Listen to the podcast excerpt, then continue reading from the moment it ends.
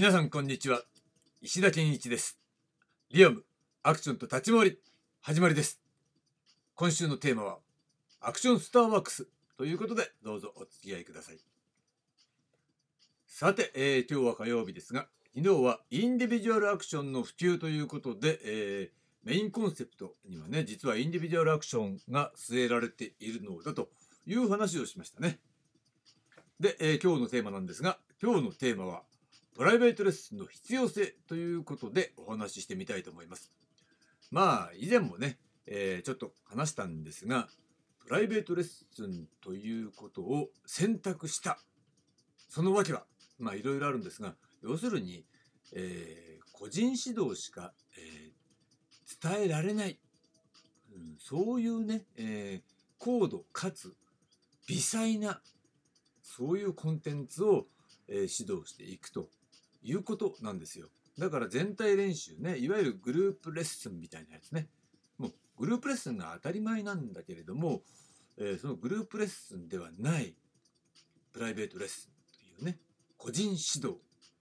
でなくてはね、教えられないっていうのは、やっぱりね、グループレッスンっていうのは、えー、大雑把な練習しかできないっていうのが本音ですよね。まあもちろんね、やりようによってはね、そんなことないのかもしれないけど、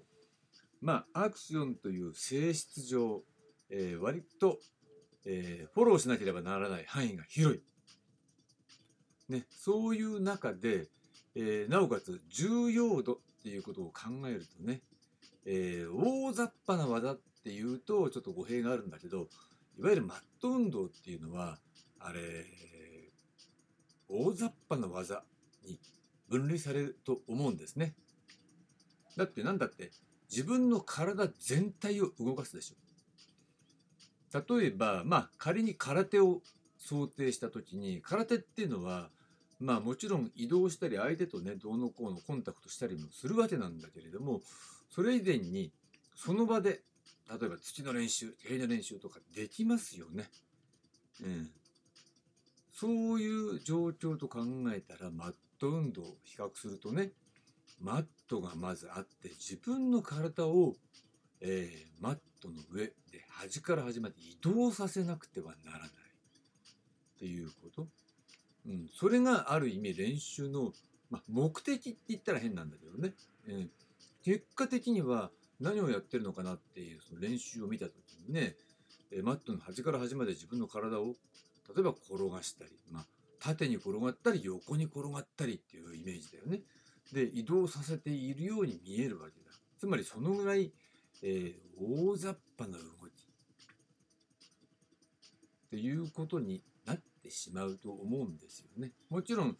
高度な技っていうのがね、えー、非常に繊細だってことは当然承知の上に。だけれどもバック転ぐらいまでだったら大雑把な動きですよ、ね、ぶっちゃけ。そんな細かいことっていうのはあるかないかって言ったらないね。オリンピック選手レベルじゃなければないっていうねことだと思うのね。そうなった時に、えー、そういうのはねグループレッスンでもまあなんとかなる部分があるし数やることでなんとかなる部分もあるしっていうところね、うん、でできない人だけで何か教えればいいのかもしれない。だけれどそういうレベルじゃないところだからね。細かいところはやたら細かい。っていうところもあります。だけどそういうさ、えー、細かいディティールの積み重ねっていうのが違いをもたらす、ね、ところを伝えるためにはやっぱり個人指導じゃダメなんだわ。でそれがね何につながっていくのかっていうことも情報としてね合わせて伝えていかないとならないからそれも、えー、やっぱり個人的にこれはこうなんですよっていうことを伝えなきゃならないからねそれを、まあ、マニュアルでは教えることはできないんですね。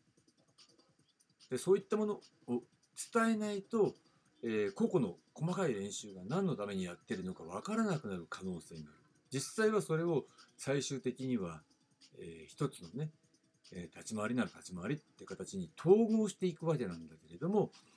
そこの段階に至るまでっていうのが非常に重要だから、ね、集中力を変えてもしょうがないしっていうことなんですよ。ということで、えー、まずは根幹となる理論とカルカリキュラムがありきというところですよね。うん、以上のような理由から、えー、理論とカリキュラムっていうのをきっちりとプライベートレッスン用に用意しなければならないっていうことね。そこがまず重要。そこが、えー、ないのにプライベートレッスンをやってもそれは前話したように、え、グループレッスンで教えてる内容を単に丁寧に一人に、えー、専属トレーナーみたいな形で教えるだけですよっていうことなんだよね。だからこのプライベートレッスンの、えー、必要性っていう部分の理論の部分っていうのは、えー、一番根底にあるのはね昨日お話ししたインディビジュアルアクションっていうことなわけだよね。でですね、まあ、その理論とカリキュラムの話っていうのは、まあ、カリキュラムの話っていうのは、ちょっと、そうね、明日とかちょっと、うん、軽く話すと思います。で、えー、理論の部分は今まで話してきたことなんで、えー、もう一つね、重要なのっていうのは、一人一人にカスタマイズされた練習法っていうのは重要なのね。だって当たり前ではね、個性が違うんだからさ、A さんにできることと B さんにできることは違うし得意なこと不得意なことっていうのも違うし実際はそれって、えー、基本的にね初めてやる人だったらやってみないとそれができるとかできないとか、えー、どのぐらいの、えー、練習量でその要求されることに対応できるようになるとかね身につくのかっていうこともそれ個体差があるのは当たり前なわけですよ。そうした時にそこを微調整して、えー、その人に合わせて、えー、増やしたり減らしたりするっていうことがまず、えー、その一つのね一回のレッスン内で必要だし。でなおかつ、えー、全体の中で例えばちょっと遅れちゃったら後半戦で遅れを取り戻すとかそういう微調整も必要だし、ね、特にまあうまくできないっていうことがあったらそれ宿題を出す必要もあるわけだし、えー、遅れちゃったらやっぱり取り戻すための練習をやるわけだからそうするとさらに、えー、やることが増えちゃったりもする、ね、そういうとことありますよね。あともう一個、えー、私がねいつもやってることっていうのはある、えー、一つの技術を習得するのに、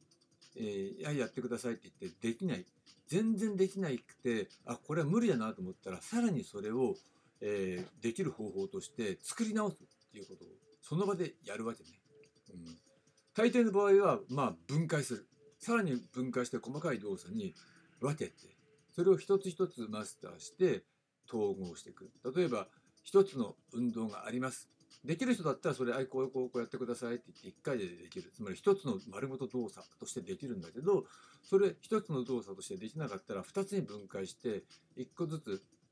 えやってもらってそれができたらじゃあその2つを合わせてやるとこうなりますって形でね合わせる。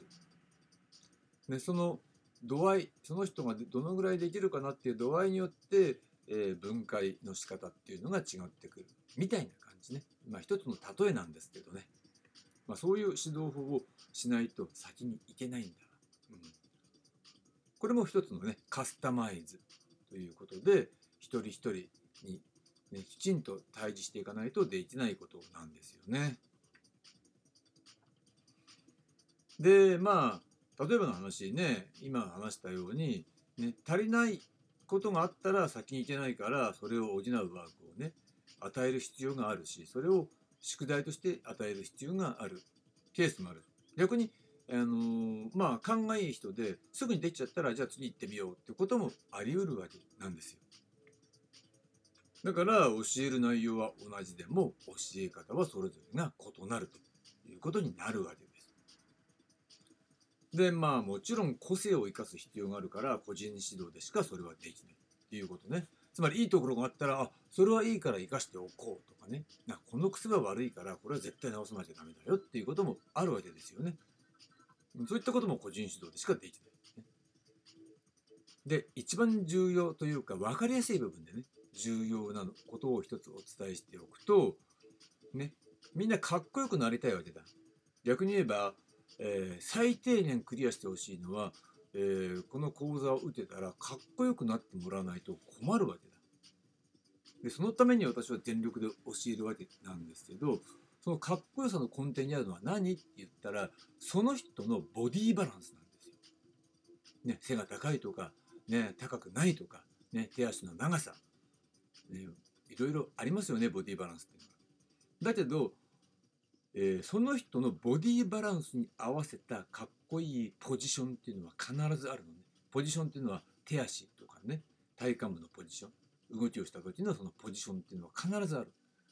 それを見つけてそれを身につけることができればそれはその人の固有のかっこよさであるわけなのね。で固有のかっこよさっていうだけじゃなくてその人がかっこよくなるためにはそのポジションで動かないとかっこよくないっていうことが、えー、経験上分かっているということなんですね。それを見つけるっていうことがとても重要。逆に言えば、えー、人真似をしているとかっこよくならない理由っていうのはまさにそこにあるんです例えばね誰？誰でもいいんだけど、まあ、ブルース・リーがかっこいい大好きだから真似するっていうことをしてね。一挙手一投足全部ね鏡の前で、えー、ブルース・リーの動きを真似する、ね、写真にあるポーズを真似するとかやったところでほぼかっこよくならないです。真似すればするほどあの忠実にリアルに真似すればするほどかっこよくなるその理由はまさしくそこ。ボディバランスが違うから。なるとしたらそれはボディバランスがブルース・リーにとても似通った人それは可能性があると思う。だけど、えー、真似をすればするほどかっこよくないしもし真似してるんだけどかっこいいっていう人がいたとしたらそれはあの自分でその人本人が自分のボディバランスに合わせてアレンジしているのね。そこのアレンジセンスが良ければ、えー、かっこよくなるけどそれは真似をしてるっていうよりはまあ肝骨脱退に近いんだ。アイデアとしてあこういう形があるんだよねっていうことをね例えば構えなら構えそういったものを、えー、自分の中にインプットして自分だったらどうやるっていうまさに自分だったらどうやるっていうそのねアクション戦略を駆使しているわけなんですよ。うん、そういうことができる人はかなり才能がある人なんだけど、うん、誰もができるわけじゃない。だけど、うん、じゃあ、えー、才能がなきゃできないのかって言ったらそんなことなくてそこは指導で見出すことができるわけでそこを掴んでしまえば、えー、その先っていうのは自分で掴むことも可能になってくるわけなんですね。このようにプライベートレッスンでしかできないことねっていうのがあるわけで今のはボディバランスの話はその分かりやすい一例ねでもとても重要なポイントです。